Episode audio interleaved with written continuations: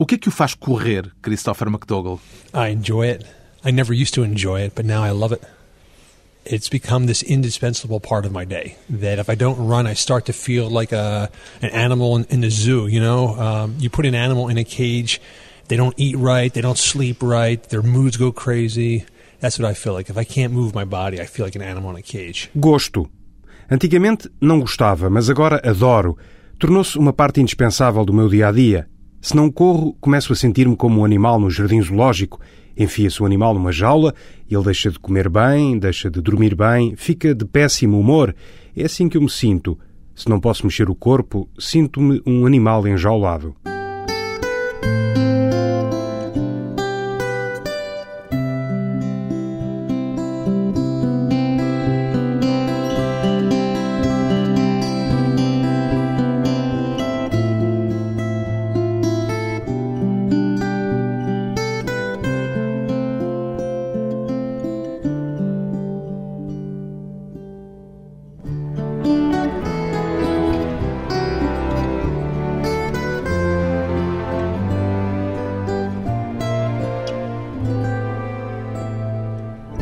Christopher McDougall, 48 anos, escritor e corredor. Já correu hoje, Christopher McDougall? Só um bocadinho. Estou a começar a sentir-me um animal enjaulado. Assim que cá cheguei, fui dar uma pequena corrida, mas não foi o suficiente. Portanto, já correu um bocadinho, mas soube-lhe a pouco. Exactly that. Plus, I had to choose between a long run and a really good feijoada. So, you know, that's no choice at all. Sim, é isso. Tive de escolher entre uma corrida longa e uma excelente feijoada. Sabe como é? Não há escolha possível. Tem de abdicar de muita coisa para correr?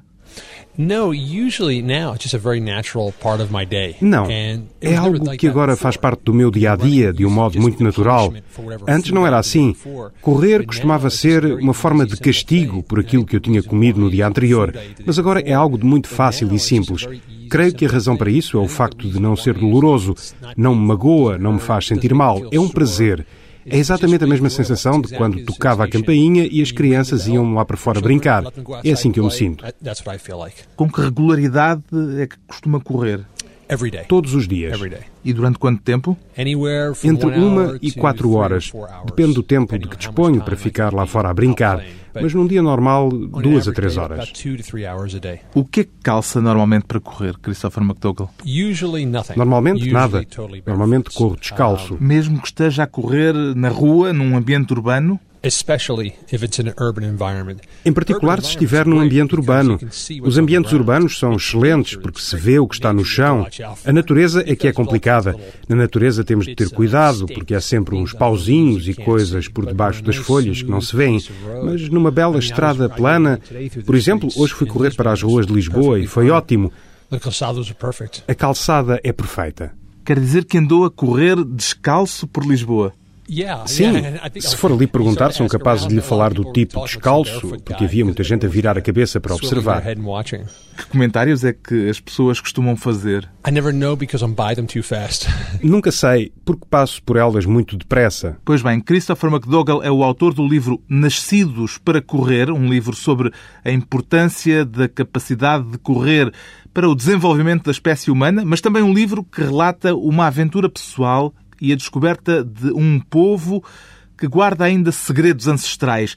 Diria que escrever Nascidos para Correr foi uma experiência que lhe mudou a vida, Christopher McDougall researching Born to Run was really the life-changing experience because A investigação que me levou a escrever Nascidos para Correr é que foi verdadeiramente uma experiência que me mudou a vida.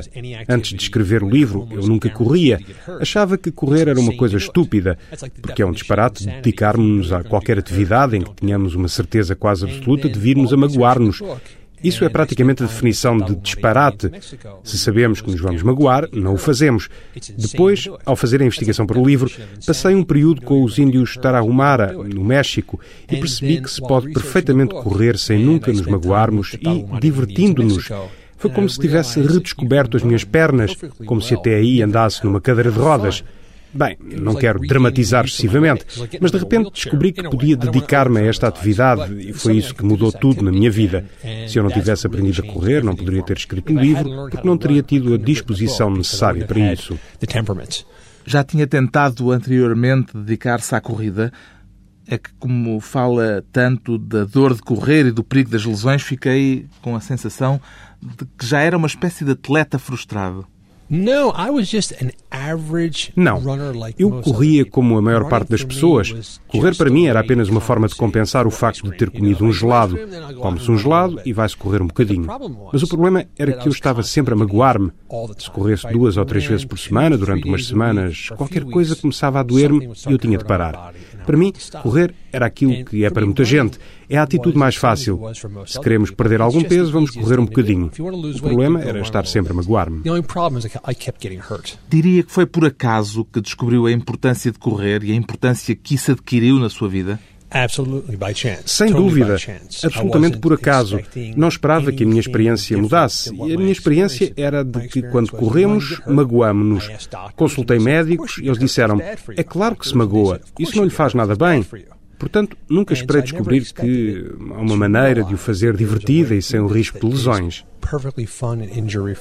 A sua história quase podia começar com a frase era uma vez no México. Absolutely. It is like a fairy tale. And people have told me that they're reading the book and they're like, is this fiction, non-fiction? Like they didn't know. They thought it was all make-believe and they would go on the internet in the middle of reading the book just to find out whether it was true. É verdade. É um conto de fadas.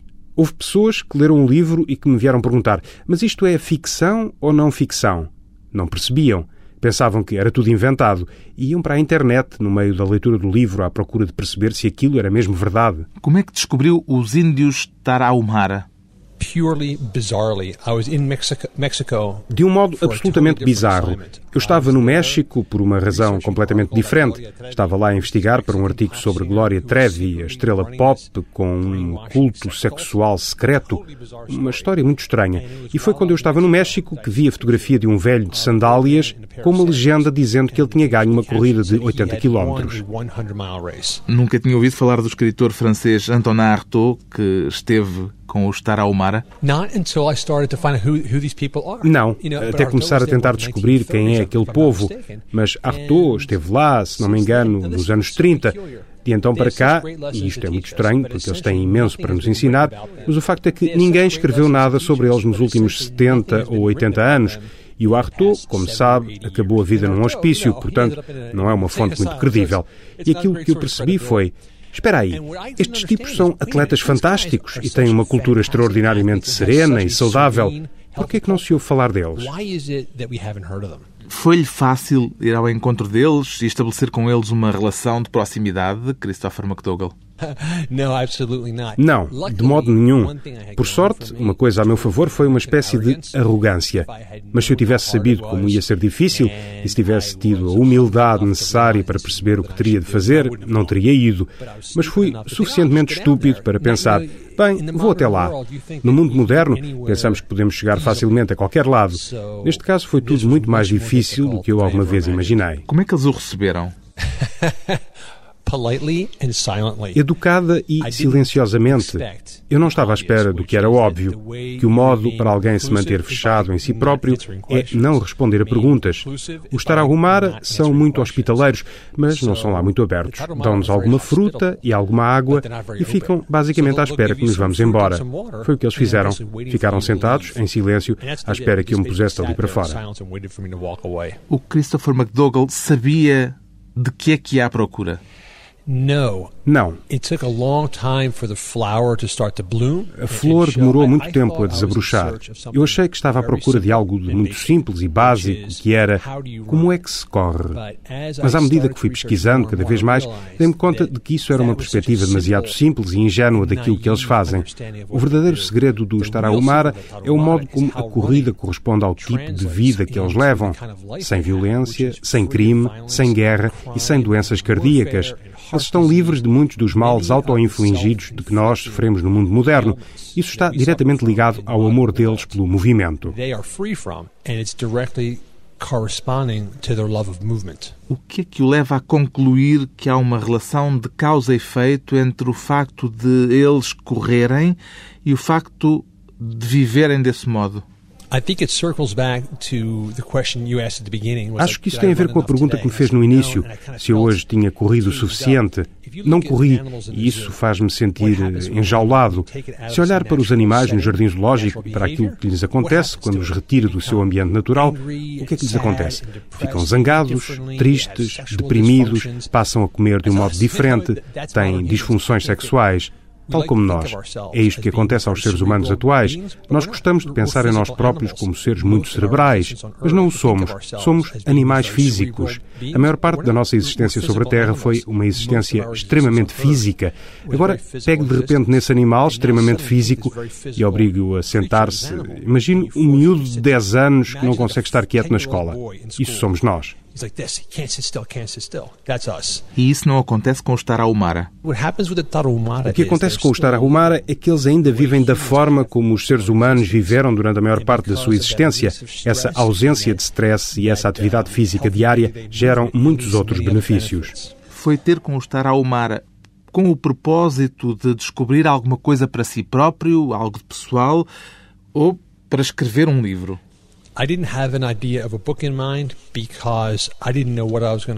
Eu não tinha em mente escrever um livro porque não sabia ainda o que ia encontrar. E em segundo lugar, porque a cada passo que eu dava pensava que esse ia ser o último passo. Primeiro pensei que nunca iria encontrar aqueles índios. Depois pensei, eles não vão falar comigo. Depois ouvi falar de um tipo chamado Cavalo Branco. Pensei que nunca o encontraria. Portanto, cada passo foi uma surpresa. Depois, o Cavalo Branco falou-me de uma corrida que eu julguei que nunca iria acontecer. Só ao fim de um ano de aventuras é que eu, retrospectivamente, disse para mim mesmo: Uau, muita coisa aconteceu neste último ano. E foi aí que surgiu a ideia do livro. Um livro que se tornou um best-seller. Depois de um curto intervalo, voltamos com Christopher McDonald e o Cavalo Branco, nascidos para correr.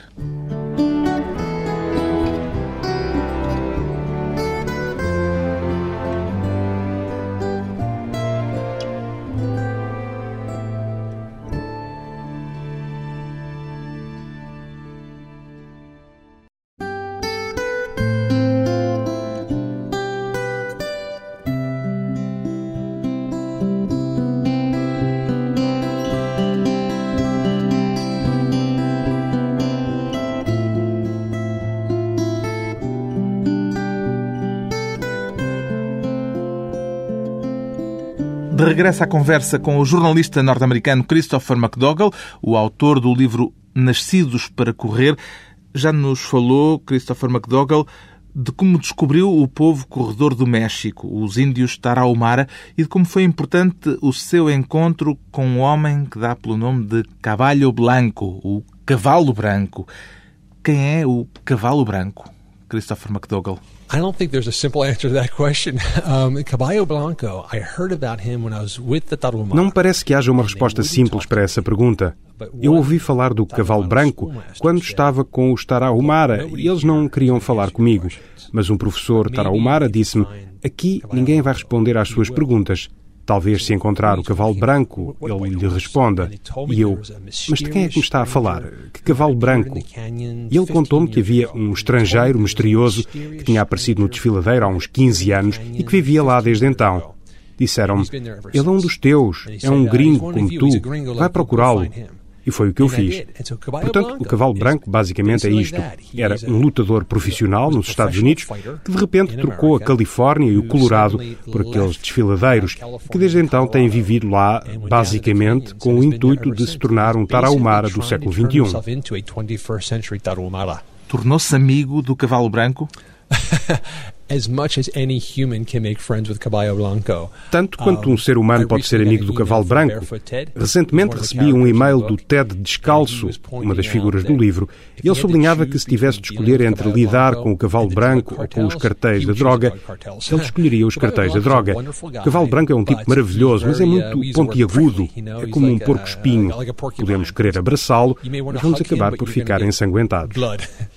Como é que descobriu toda aquela comunidade de corredores que retrata no seu livro? Já a conhecia de algum modo? O que é interessante é que, antes de eu ir para o desfiladeiro de Copper à procura do Tarahumara, nunca tinha ouvido falar da corrida, nem sequer sabia da existência da ultra-corrida. Depois, quando voltei para me treinar para a corrida dos 80 km que o cavalo branco queria fazer, então comecei a ouvir falar de muitas outras pessoas que corriam 80, 100, 160 km E o que eu descobri é que há uma tribo de corredores por todo o mundo que, de uma forma silenciosa, está a tentar fazer as mesmas descobertas do cavalo branco. Estão a trabalhar no regresso a algo que os Tarahumara já conhecem. Portanto, quando eu espalhei a notícia de que a corrida ia acontecer, comecei a ouvir falar de gente como o Ted Descalço e o Billy Tolo, o Scott Jan e o Luís Escobar. Todos eles eram já ultracorredores? -hmm. Sim, e as histórias deles são fantásticas. A Jan e o Billy são dois surfistas da Virgínia e a primeira vez que correram na vida correram os 80 quilómetros. A segunda corrida da Jan foi de 160 quilómetros e ela estabeleceu um recorde. Como é que se preparou para essa corrida de 80 quilómetros, Christopher McDougall? I prepared for the race in exactly the opposite way Preparei-me para a corrida do modo exatamente contrário àquele com que me teria preparado noutra altura anterior qualquer. Se eu tivesse pensado antes que tinha de correr 80 km, teria pensado: bem, tenho de fazer uma dieta, tenho de perder peso, tenho de correr muito. Em vez disso, fiz o contrário. Não me preocupei com a alimentação, nem me preocupei com a distância. A única coisa com que me preocupei foi com o aprender a correr corretamente. Essa é a questão que muito pouca gente coloca. É perguntar: como é que se corre como deve ser? A partir do momento em que se aprende isso, a distância é uma questão trivial. Há uma técnica especial Tarahumara para correr bem? Há algum segredo Tarahumara para se saber correr? Bem, é um segredo que qualquer criança de 5 anos conhece. Uma vez estive num uh, workshop, numa clínica, onde havia um conferencista a dar ensinamentos de como correr bem. Conversa, conversa, uh, conversa. E de repente, uma menina de uns 7 anos atravessou o relevado a correr e ele disse: Na verdade, o melhor é olharem para ela. As crianças sabem fazê-lo. Todos os seres humanos o sabem desde há muito. Os Tarahumara não são mais do que os guardiões de um segredo que todos nós já conhecemos e que muitos de nós esqueceram. Segundo li, os Tarahumara têm uma máxima que diz que as crianças começam a correr antes de saberem andar. O que é que isso implica, Christopher McDougall? É verdadeiramente fascinante. Se observar um bebê que está a aprender a andar, o que o bebê faz é inclinar-se para a frente e, com o efeito da gravidade, ele faz avançar um pé. A maior parte de nós faz o contrário. Tentamos recorrer aos músculos. O que acontece com os bebés é que todos eles adoram a sensação de queda. Todo o tipo de brincadeiras de crianças, como os trampolins e saltos, incluem uma sensação de queda. Correr bem é isso. É uma forma de cair para o espaço adiante. Aprendeu isso observando outros a correrem ou foram os Tarahumara que lhe ensinaram? Eles ensinaram-lhe de facto alguma coisa de uma forma direta? Sim. Ao ver o Tarahumara correr, foi óbvio para mim que eles estavam a fazer qualquer coisa diferente de todo o tipo de formas de correr que eu tinha visto anteriormente. Quando voltei, tentei eu próprio reproduzir isso e a forma mais fácil de o conseguir foi descalçar-me. Quando fiquei descalço, tornou-se-me fácil fazer o que eles fazem. O que é que o motivou e o manteve motivado ao longo de 80 quilómetros para não desistir da corrida? Tem de haver uma motivação profunda qualquer para que uma pessoa se meta numa aventura dessas e vá até ao fim. Sabe o que foi? Foi o facto de ser algo de realmente divertido. Em nove meses passei de uma situação em que não corria de todo para essa corrida de 80 quilómetros. No dia da corrida, ao longo dos primeiros 50 quilómetros, estava a divertir-me tanto. Pode parecer bizarro, diz ele. 50 quilómetros é uma distância enorme. Mas pareceu-me que foi quase nada. Recordo perfeitamente o prazer que tive vendo, observando os outros corredores. Só para o final é que as coisas se tornaram difíceis, mas nessa altura eu já estava preparado para isso. Tinha algum objetivo claro em mente? O que foi brilhante na corrida de Caballo foi ter sido vivida como uma festa. Ele organizou a corrida num percurso em forma de Y, de modo a permitir que se vissem sempre corredores numa direção e noutra. Não havia um objetivo, era uma celebração. Foi um divertimento. Um divertimento apesar das dificuldades do percurso, num terreno muito acidentado, num desfiladeiro. Yeah, it was at the bottom of the canyons, and we were up and down the sides of the canyons and across rivers, and it was pretty tough, but it, but it was fun. Sim, foi no fundo do desfiladeiro e nós subíamos e descíamos pelo desfiladeiro e tínhamos de atravessar rios. Foi bastante duro, mas foi divertido. Estava calor? Sim, muito calor. Começámos de manhã, muito cedo, antes do sol se levantar, mas ao longo do dia foi se tornando cada vez mais quente e lá para o fim da corrida aquilo já era um forno. Foi aí que as coisas se tornaram difíceis. Perto do fim da corrida ficou sem água. Bem, eu tinha água. O Ted descalço é que não tinha água e já estava a tentar beber a sua própria urina. Eu sentia-me tão cansado que nem percebi. Pensava que havia água mais à frente e dei-lhe a minha água. Foi então que percebi que já não haveria mais água. Portanto, as coisas complicaram-se um pouco lá para o fim. Chegou a pôr a hipótese de desistir em algum momento da corrida. Perto do fim, quando estava mesmo quase a acabar, estava a uns 8 quilómetros do fim. Continuava a correr bem, mas quando não se tem comida nem água e se está naquilo há 10 horas, a uma temperatura de 38 graus, pensei que estava acabado. Mas felizmente houve um reabastecimento perto do fim que me salvou a corrida. O Christopher McDougall descreve a corrida em pormenor no seu livro. Depois disso, depois de ter publicado o livro, voltou a participar em mais alguma destas corridas loucas, destas chamadas ultra-corridas? O Cavalo Branco organizou esta corrida todos os anos de então para cá. Eu estive na primeira, em 2006. Ele fala todos os anos. E o que para mim é um verdadeiro milagre é o facto de, no nosso ano, terem aparecido 20 corredores Tarahumara. Achei aquilo incrível. De então para cá, há mais Tarahumara a participar. No ano passado, ele teve a participação de 207 Tarahumaras na corrida. E o Christopher voltou lá? Não voltei. Tenho pensado. Aquilo foi bastante perigoso. Não sei se quero repeti-lo. Porquê? The race was fun but it's a really hard place to get to in a dangerous part of the world. And sometimes you get a question whether it's worth the risk. A corrida foi divertida, mas aquele é um lugar onde realmente é difícil chegar e é uma zona do mundo perigosa. Por vezes questionamos-nos se vale a pena correr riscos. Uma coisa é certa, pôs de lado as sapatilhas, mas continua a correr descalço. Qual é o seu problema em relação ao calçado desportivo, Christopher McDougall? They're evil. They're just evil. Ele é o mal, tanto quanto os refrigerantes ou os hambúrgueres do McDonald's, ou seja o que for, que é produzido apenas para ser comprado e que não faz bem a ninguém. Mesmo no caso das sapatilhas especialmente desenhadas para correr? Elas não são desenhadas para correr, são desenhadas para que você as compre. São desenhadas para vender. Nunca houve nenhum estudo a demonstrar que essas sapatilhas, especialmente desenhadas, trazem qualquer benefício. Elas não reduzem o número de lesões, nem nos fazem correr mais depressa. As sapatilhas eram ótimas nos anos 40 e 50. Sandálias são ótimo calçado de corrida. Aquelas coisas grossas são terríveis. Li um artigo seu em que dizia que 85% do calçado desportivo é vendido a gente que nunca corre. Exactly. Exatamente.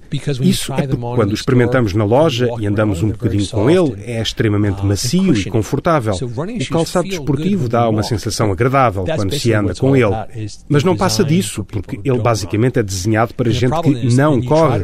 E o problema é que quando se tenta correr com aquelas coisas, uma pessoa magoa-se. Não foi processado, nem foi alvo de nenhum tipo de protesto por parte da Nike ou da Adidas ou de outros fabricantes de calçado desportivo, Christopher McDougall? I wish they would. I wish they would speak up because I, I said in the book that running shoes are the most destructive force to ever touch the human foot. Quem me dera que isso tivesse acontecido. Gostava que eles tivessem pronunciado.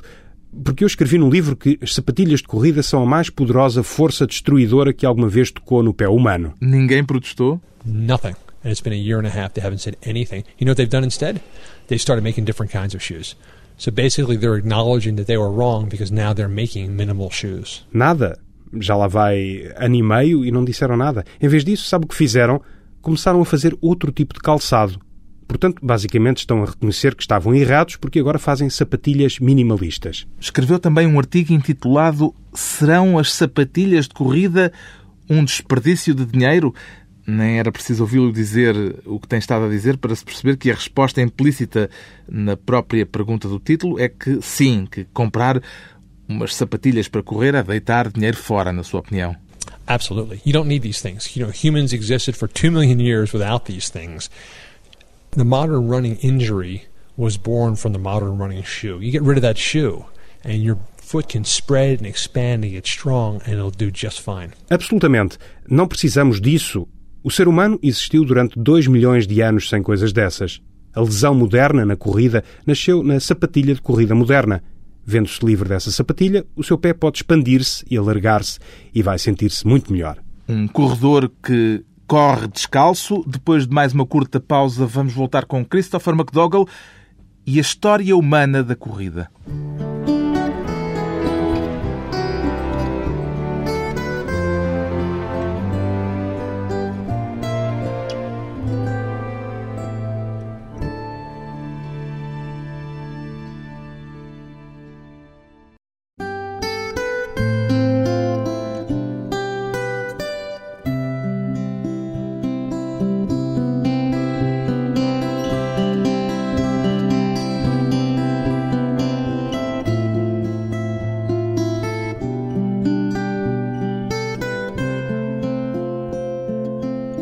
Convidado hoje para a conversa pessoal e transmissível Christopher McDougall, o autor do livro Nascidos para Correr.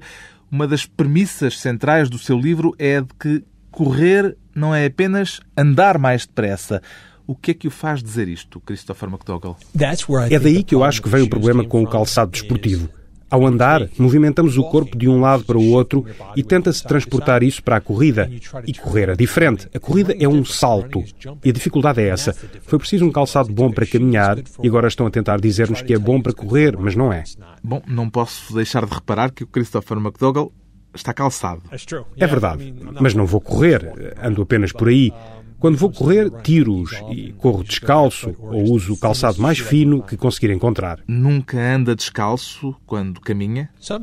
Por vezes, mas não há nada de errado em protegermos os pés. O dia hoje está um bocado frio, portanto, protegermos é bom. O problema das sapatilhas de corrida é tentarem corrigir-nos. Essa é a questão. Estão a retirar-nos as funções naturais e a tentar corrigir em demasia os nossos pés. Portanto, protegermos os pés é ótimo. Se estiver frio ou se estiver a caminhar sobre pedras pontiagudas, proteja-se. O problema das sapatilhas é que elas tentam corrigir-nos. Acredita que é necessário voltarmos a aprender a correr? É preciso aprender a correr. E quase nunca ouvimos discutir esse assunto. A ideia de que há uma maneira certa e maneiras erradas de correr. O que se ouve dizer é cada um corre à sua maneira e é uma coisa natural. É natural quando se tem 5 ou 6 anos, mas aos 25 ou aos 30 é preciso reaprender, tal como se aprende a nadar. Quais diria que são as premissas essenciais para se correr bem, Christopher McDougall? É muito simples. Se você estiver em pé, em cima de uma cadeira, e saltar da cadeira, o que faz é, genericamente, aquilo que tem de fazer ao correr. Ao saltarmos da cadeira, aterramos com a ponta dos pés e com as costas direitas e fletimos os joelhos. Correr é essencialmente isso. Portanto, ao correr, fazem-se três coisas: pisar com a ponta dos pés, manter os pés alinhados sob o corpo e voltar a levantar os pés muito rapidamente. É isso.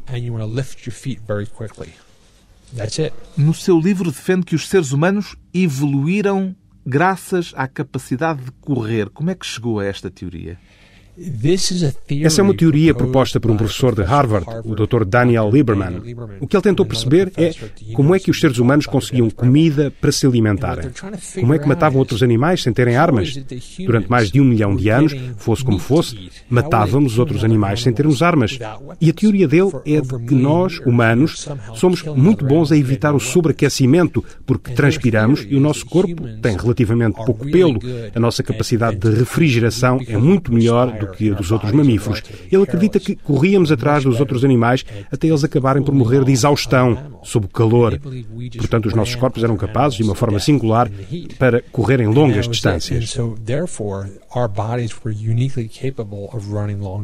Como é que perdemos, entretanto, essa capacidade? O que se passa é que o nosso cérebro está sempre à procura de maneiras de economizar, de ter descanso. O problema é que nos tornámos bons demais nesse aspecto. Inventámos os veículos e a agricultura e a produção em massa de alimentos. Diria que nos tornamos pessoas diferentes quando corremos frequentemente. Julgo que sim. E creio que o que é intrigante no Tarahumara é o facto de eles estarem a viver hoje do modo como os seres humanos viveram ao longo de praticamente toda a existência da espécie. Eles são como peças de museu vivas. E o que se vê ali não é apenas uma enorme aptidão física, mas também o modo como essa aptidão física dá origem a benefícios de ordem social. E o Christopher McDougall também se tornou uma pessoa diferente depois de ter passado a correr regularmente? Acho que a esse respeito a minha mulher é capaz de ter uma resposta diferente. Mas uma coisa aprendi ao tentar escrever este livro. Eu comecei por fazer um grande erro. Tentei sentar-me à secretária e escrever durante todo o dia sem correr. E não conseguia acabar o livro. Assim que comecei a fazer pausas para dar umas corridas, o livro começou a ganhar forma. Percebi assim que pensava melhor e que me descontraía e me tornava uma pessoa mais calma à medida que ia correndo mais. E deve ter perdido peso, imagino. Ficou mais magro. Muito mais magro. Os meus amigos que me viram aqui ao fim de 15 anos ficaram espantados. Acho que devo ter perdido quase 20 quilos. Então agora já pode comer à vontade uma feijoada e uns bolos sem ter de se estar a preocupar com o efeito que essas calorias vão ter. Sim, mas sabe, há uma coisa que tem graça. Quanto mais ativo você for, mais a sua dieta tomará conta dela própria. O ciclo não é comer mais e correr mais. Quanto mais eu corro, menos como. Como é que, no seu entender, uma pessoa que não corre regularmente deve iniciar-se na corrida se pretender fazê-lo, Christopher McDougall? A primeira coisa, e a mais importante, é descalçar-se. Descalce-se e apresente os seus pés à terra, de novo. Sinta o seu equilíbrio e a sua postura. Em segundo lugar, não tenha pressa. Sabe como é ao nadar? Não há aquela urgência de nadar até muito longe, muito depressa. Quando aprendemos a nadar, estamos a brincar. Com a corrida, devia ser a mesma coisa. Partilha o lema do cavalo branco fácil, leve, tranquilo e rápido? Quanto mais penso nesse lema, mais genial me parece. O modo como ele o apresenta é absolutamente universal e aplica-se a tudo na vida. Ele diz: O vosso problema, malta, é que quando correm pensam. Vamos ser rápidos e tudo se tornará mais fácil. Concentram-se apenas no resultado, no objetivo. Alcançamos o objetivo e as coisas tornam-se fáceis. É o contrário. A concentração deve ser posta na facilidade e depois disso é que se alcança o objetivo de ser rápido.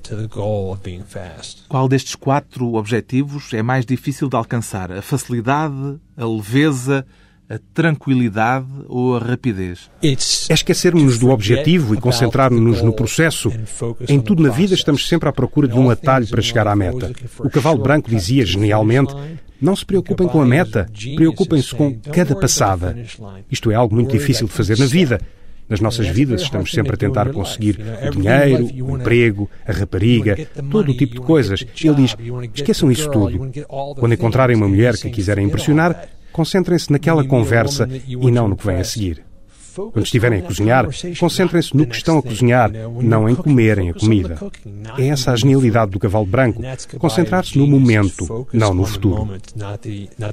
Como é que descreveria cada um dos passos? Fácil de que modo?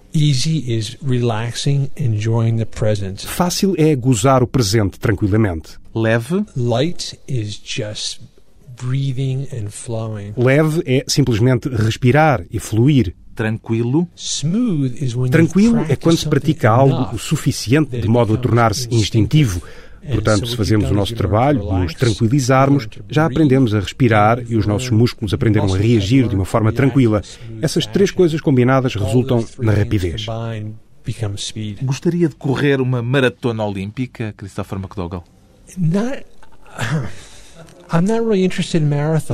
Não tenho grande interesse em maratonas. Isso foi uma coisa que uh, Brurita também disse. O que é que tem de especial uma maratona? É uma coisa tão comum hoje em dia.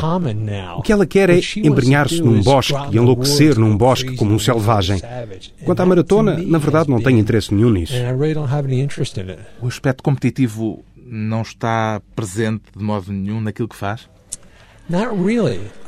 Na verdade, não. Quando participo numa corrida, tento ultrapassar os outros, tento correr depressa, mas esse não é realmente o objetivo principal. Quando vou para a rua correr todos os dias, não é, na verdade, para me tornar mais rápido. Fica-se mais rápido, mas não é para ganhar aos outros, é apenas pelo prazer. E aquilo de que eu realmente gosto é de correr em grupo, cada um tentando arduamente fazer o melhor possível, mas ao mesmo tempo mantendo-nos em grupo. É o que há de melhor. Agora uma surpresa. O Christopher viveu em Portugal já foi há uns anos e, portanto, o português já está um bocadinho enferrujado, mas hoje, depois de voltar a Portugal ao fim desses anos de todos, anos, é. como é que encontra Portugal? Estou encantado. Eu trabalhei em Praça da Alegria. Praça da Alegria fica exatamente igual que antes. Já não tem o Hot Club? Não está. Ardeu. Ah, é verdade. O Hot Club não está. Ah, que pena, que lástima. Na altura ainda não corria quando viveu em Portugal. Eu, eu corria um pouco. Eu fui muitas vezes ao Praia Meco com os meus amigos, então eu fui a correr um pouco antes de nadar e beber vinho na praia. Então. Mas isso agora? Não, era. Antigamente? Yeah, há 15 anos, quando eu vivia aqui. E durante quanto tempo é que viveu aqui? Há mais de dois anos, dois e meio. Agora vem noutra condição, vem como escritor. É diferente, sim, é, é muito diferente, sim. Acabo de chegar hoje à tarde, então estou um pouco, como se chama, desequilibrado por encontrar-me cá, porque uh, é como um, um, sonho do meu passado. Ainda é o jet lag. É. Eu fui a uh, comer uma feijoada, primeira coisa é amanhã vou à procura de uma dobrada, uh, do, dobradinho. Dobrada, sim. Dobrada, yeah. E um café duplo. Isso, para mim, é a vida portuguesa. um escritor norte-americano a redescobrir um pouco do seu próprio passado em Portugal. Se viram passar um estrangeiro a correr descalço pelas ruas de Lisboa, muito provavelmente era ele, Christopher McDougall, o autor do livro Nascidos para Correr, edição Caderno.